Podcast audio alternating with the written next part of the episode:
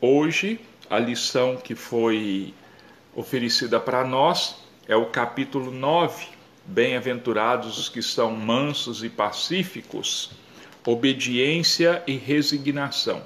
Se quiserem buscar aí o Evangelho, então nós vamos é, iniciar.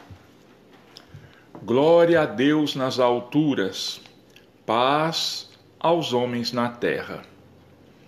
Jesus, bom e amado Mestre, sustenta os teus humildes irmãos pecadores nas lutas deste mundo. Anjo bendito do Senhor, abre para nós os teus compassivos braços, abriga-nos do mal, levanta os nossos espíritos à majestade do teu reino e infunde em todos os nossos sentidos a luz do teu imenso amor. Jesus, pelo teu sublime sacrifício, pelos teus martírios na cruz, dá a esses que se acham ligados ao pesado fardo da matéria orientação perfeita do caminho e da virtude, o único pelo qual podemos te encontrar. Jesus. Paz a eles, misericórdia aos nossos inimigos, e recebe em teu seio bendito a prece dos últimos dos teus servos. Bendita estrela, farol das imortais falanges, purifica-nos com teus raios divinos, lava-nos de todas as culpas Atrai-nos para junto do teu seio, santuário bendito de todos os amores. Se o mundo com seus erros, paixões e ódios alastra o caminho de espinhos, escurecendo o nosso horizonte com as trevas do pecado, rebrilha mais com tua misericórdia, para que seguros e apoiados no teu evangelho possamos trilhar e vencer as escabrosidades do carreiro e chegar às moradas de teu reino. Amiga estrela, farol dos pecadores e dos justos, abre teu seio divino e recebe a nossa súplica pela humanidade inteira. Então, esta é a prece de Ismael que todos os espíritas conhecem. Ismael é o anjo protetor do Brasil. Recebeu de Jesus essa incumbência de zelar pelo Brasil, de zelar pelos brasileiros, de zelar pela difusão da doutrina espírita em nosso país. E o lema de Ismael, todo mundo sabe, né? todo mundo conhece: Deus, Cristo e caridade. É o lema desse anjo protetor do Brasil. Então vamos lá. Capítulo 9. Bem-aventurados os que são mansos e pacíficos, obediência e resignação.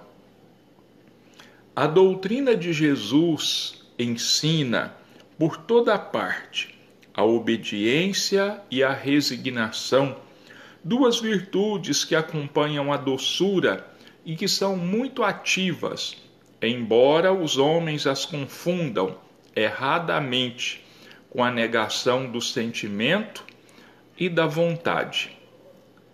A obediência é o consentimento da razão. A resignação é o consentimento do coração.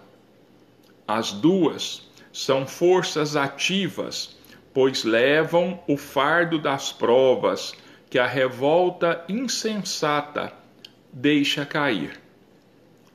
O covarde não pode ser um resignado, assim como o orgulhoso e o egoísta não podem ser criaturas obedientes.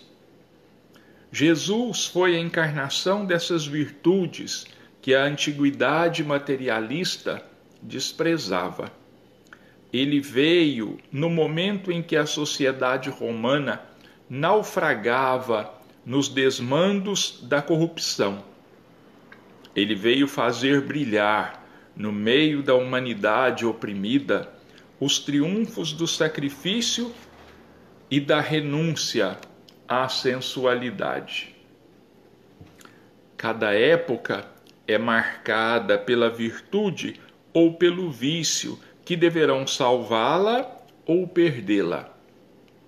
A virtude da vossa geração é a atividade intelectual.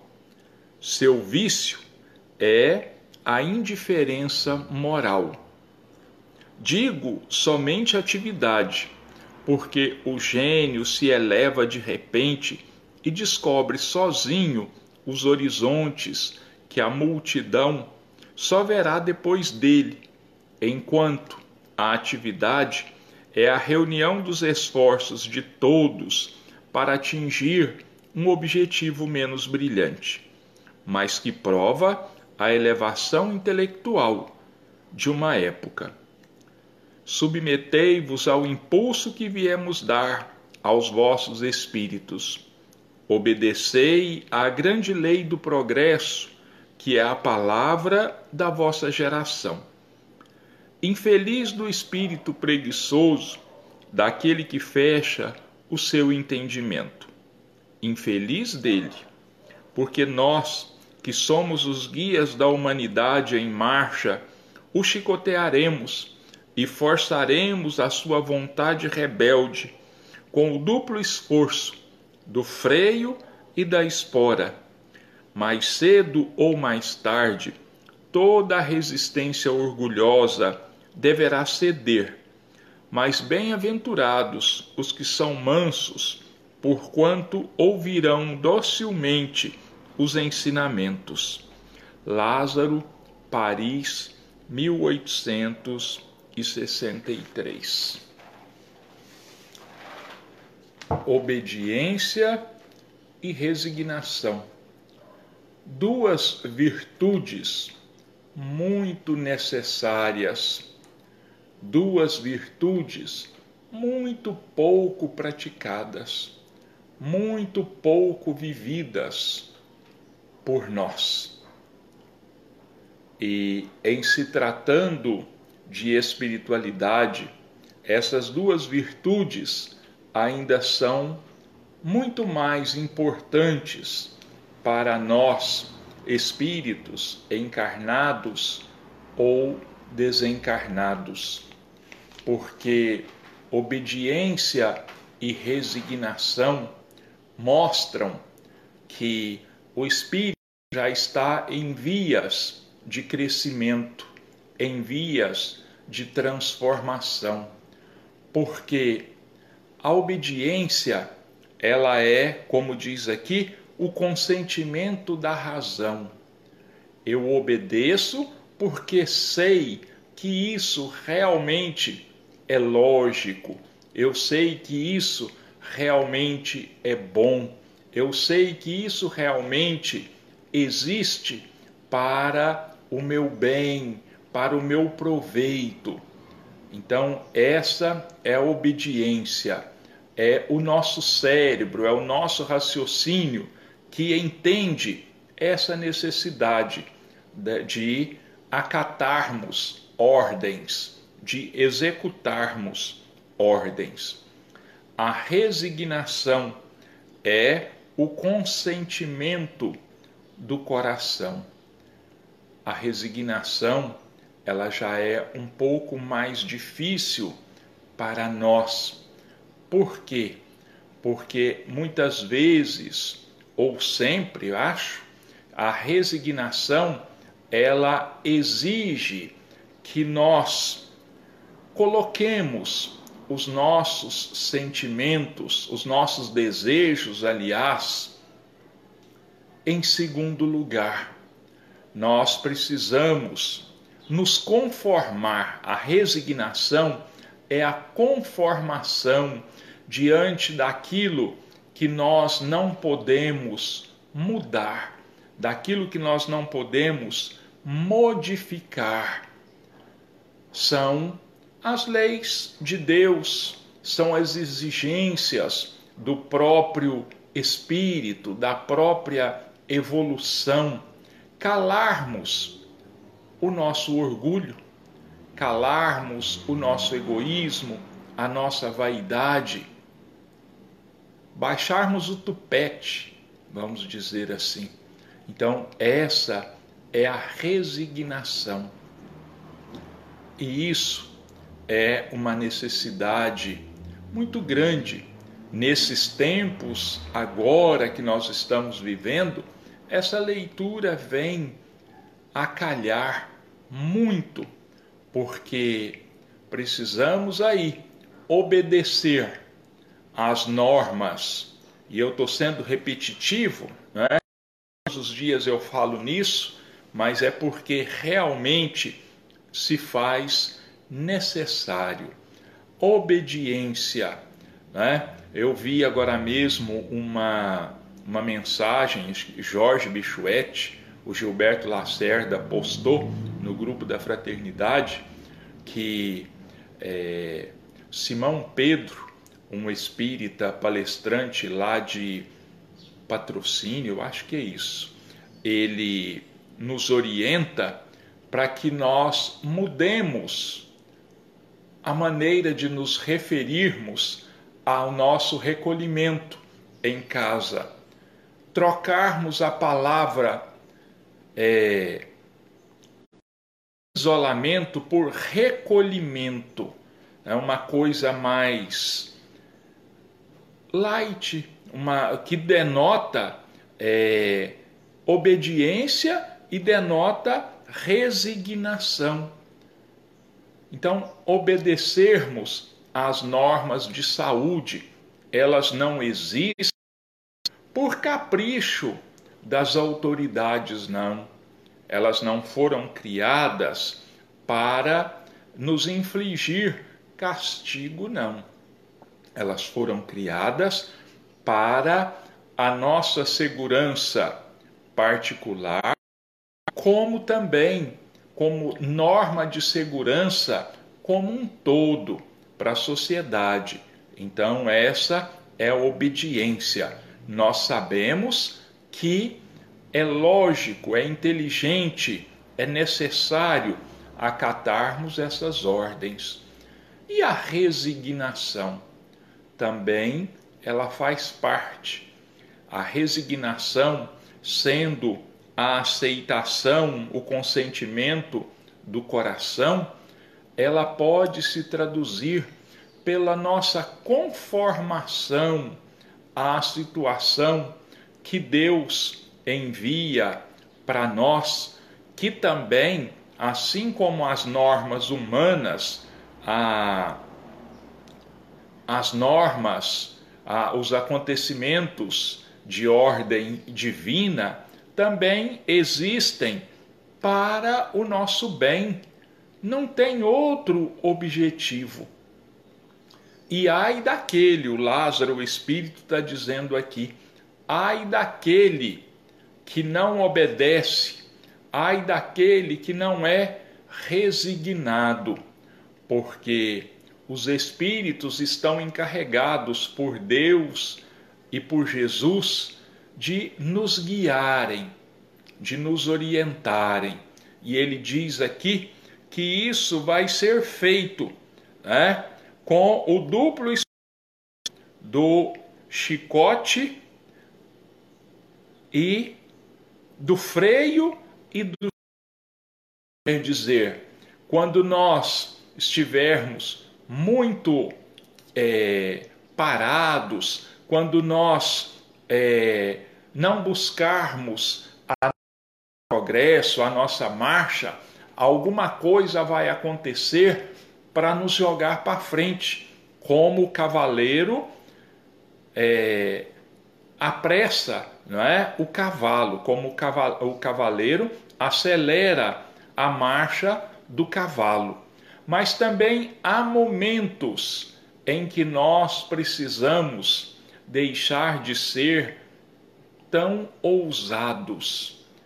Há momentos em que nós não podemos ultrapassar certos limites, sejam eles de caráter material, sejam eles de caráter espiritual.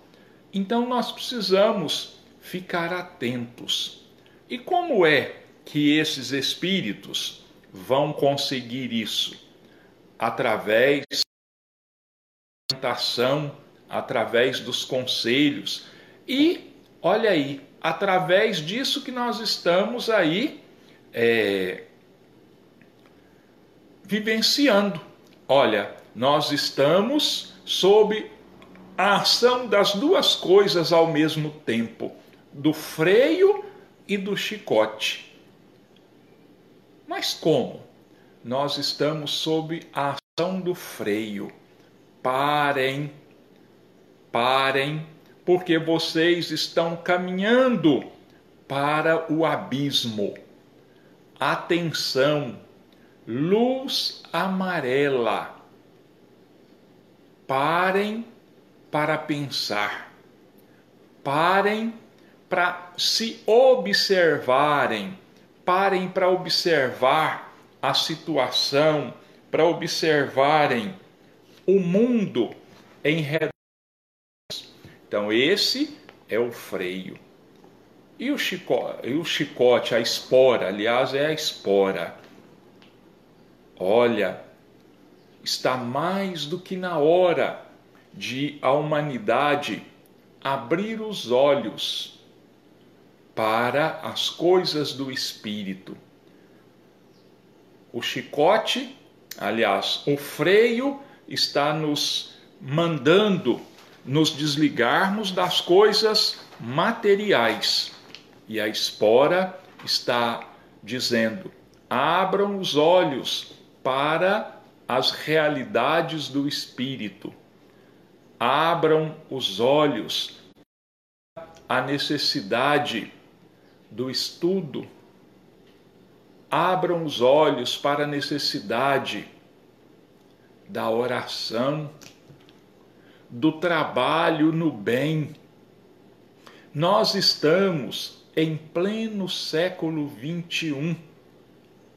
Já é hora, e o Emmanuel diz isso naquela mensagem, o egoísmo, já é hora da humanidade vestir o seu traje viril.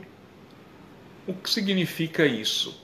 Já é hora de a humanidade assumir a sua responsabilidade diante de si mesma e diante da espiritualidade, do crescimento, anulação de egoísmo, anulação de vaidade, anulação de orgulho, desenvolvimento da humildade, do perdão.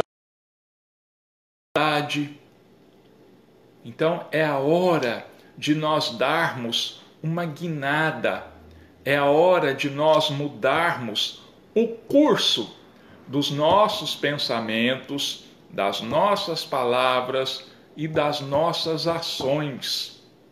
O tempo é chegado. A gente ouvia, os tempos estão chegando. Agora os tempos chegaram. Não há mais alternativa. É a hora da separação do joio e do trigo, das cabras e das ovelhas. Qual lado nós escolhemos? Porque a escolha é nossa. Muitos os chamados, poucos os escolhidos. É muitos somos chamados. Agora, uma grande maioria não aceita o convite. Lembram do, da parábola do festim das bodas? Que o casamento do filho do rei estava pronto para ser realizado que ele matou todos os bois, todos os cevados, quer dizer, o banquete espiritual estava sendo servido na presença de Jesus na terra. Ele era o banquete, a sua doutrina era o banquete. E os servos do rei foram enviados e ninguém aceitou o convite. Chegaram ao ponto de massacrar os enviados do rei.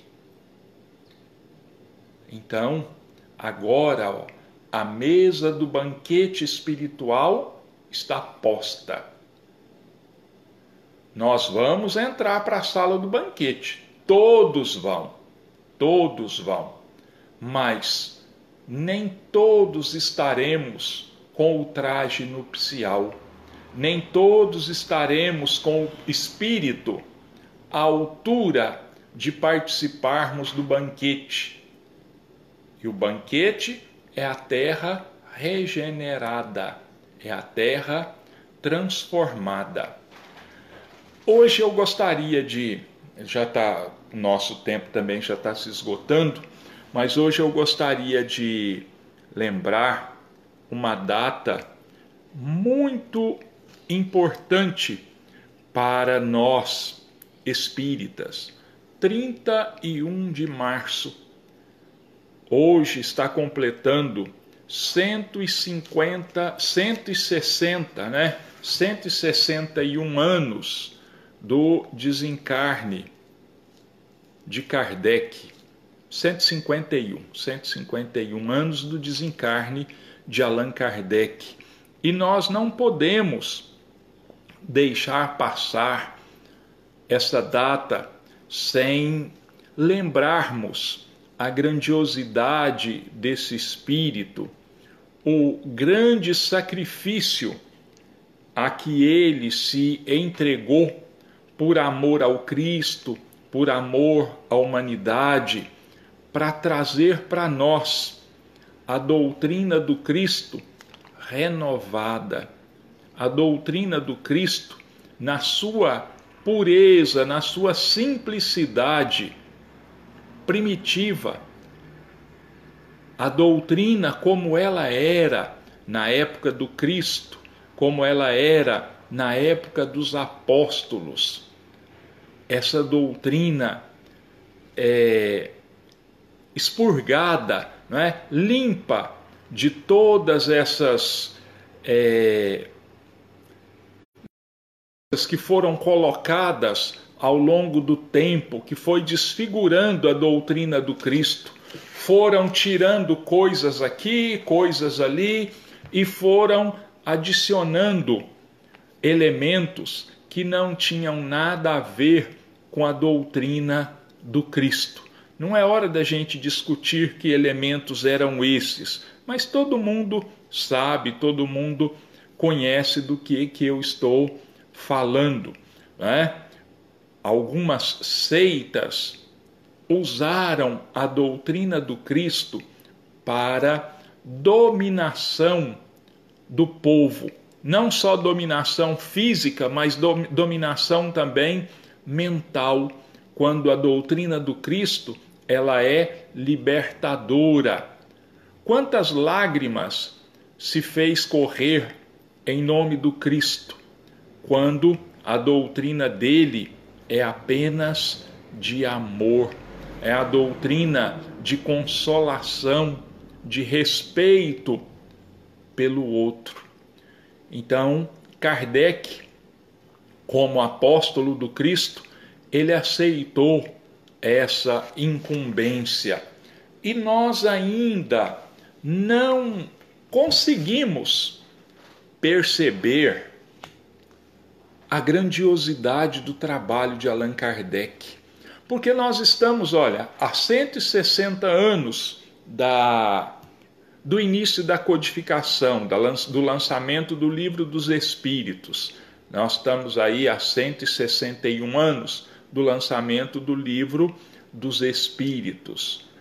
E nós não temos ideia do que o Kardec teve que suportar, que o Kardec teve que lutar contra para manter a luz da doutrina espírita, a luz da doutrina cristã na sua pureza para nós. Religiosos, filósofos, cientistas, jornalistas, intelectuais, materialistas, todos lutando contra o facho de luz que representa a doutrina espírita. As trevas, então, nem se fala. Nem se fala o quanto as trevas lutaram e usavam os encarnados e usam ainda a nós como instrumento para deturparmos a doutrina, atrasar a sua propagação, atrasarmos o seu aprendizado. O trabalho dele foi, eu vou dizer de novo, grandioso. Não, aquele filme que nós vimos, Kardec, aquilo lá está muito longe de representar a realidade, porque aquilo lá foi romanceado. Os fatos, alguns verdadeiros, existem lá alguns fatos que não condizem com o que se sabe, com o que se foi escrito, pelo menos no que eu tenho aprendido sobre Kardec, por exemplo. Ele nunca foi preso lá no, no, no, no filme, ele foi preso, ele foi. Isso não aconteceu.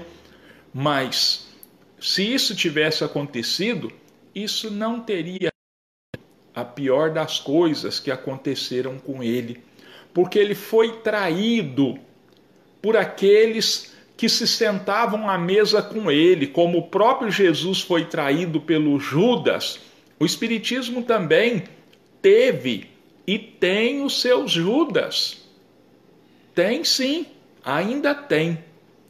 Mas é preciso então da gente aprender a valorizar verdadeiramente o trabalho de Allan Kardec.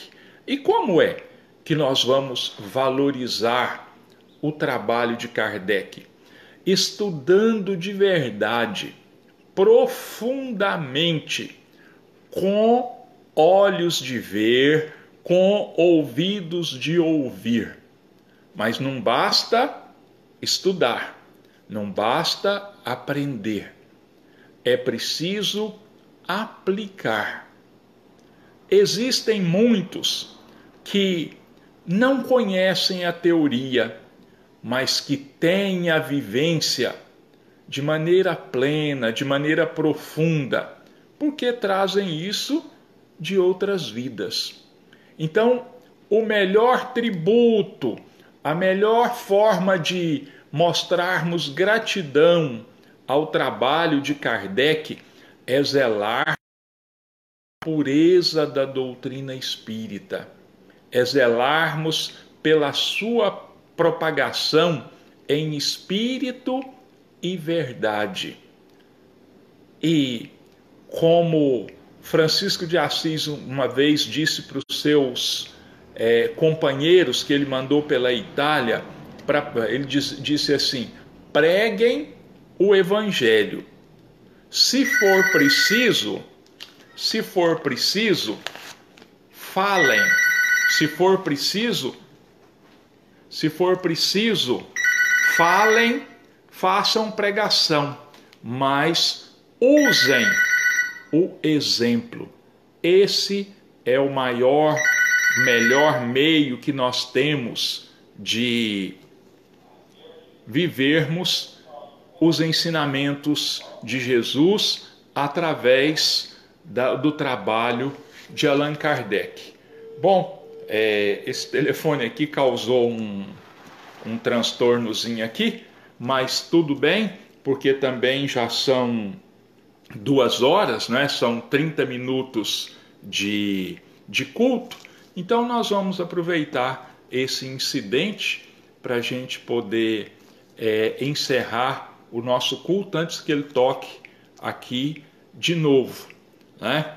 Então nós vamos é, agradecer a luz, a espiritualidade amiga, pela fluidificação dessas águas, por terem remédio tão necessário a cada um de nós, pela presença amiga e constante do nosso anjo guardião ao nosso lado, do nosso espírito protetor, que tão amorosamente zela por nós, nos orienta e nos ampara. Agradecermos a Deus por todas as bênçãos distribuídas a cada um de nós, agradecendo pela vida, pela família, agradecendo pelo trabalho material e espiritual, pelo pão, pelo remédio, pelo agasalho.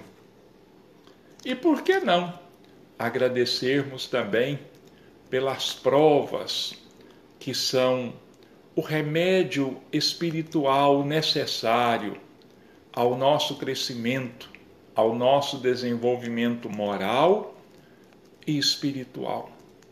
Assim, Jesus, agradecidos, mais uma vez entregamos as nossas vidas e todas as vidas em Suas mãos, te pedindo que faça de cada um de nós instrumento e do seu amor, e que assim seja.